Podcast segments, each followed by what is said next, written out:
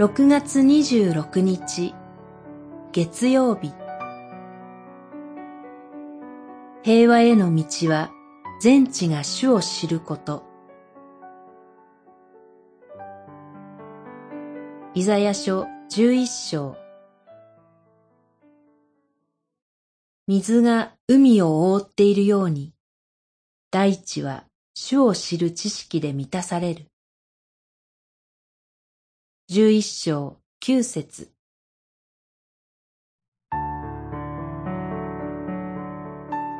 イザヤはエッサイの株から一つの芽が燃えいで、その根から一つの若枝が育つと予言しました。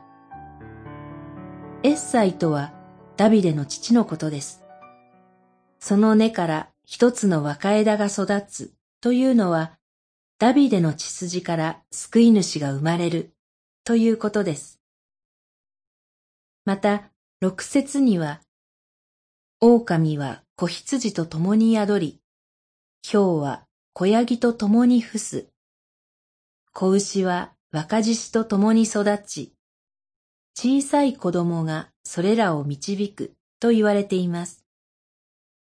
ここには猛獣と羊や幼子が一緒に遊び、噛みつくことも争うこともないようなとても平和な光景が描かれているのです。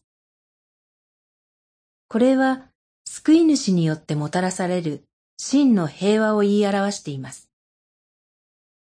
そのような平和が実現するのは、水が海を覆っているように、大地は主を知る知識で満たされる。つまり、誠の救い主によって神を知ることが全地に行き渡るからなのです。主イエスは、私を見た者は父を見たと言われました。ヨハネによる福音書14章9節キリストを通して神のことを知ることは、まだ全世界に行き渡っていません。ですから、この平和はまだ完全には実現していないのです。けれども、その実現が約束されています。私たちの使命は、この平和を実現させるために、身近な人々に福音を携えてゆくことです。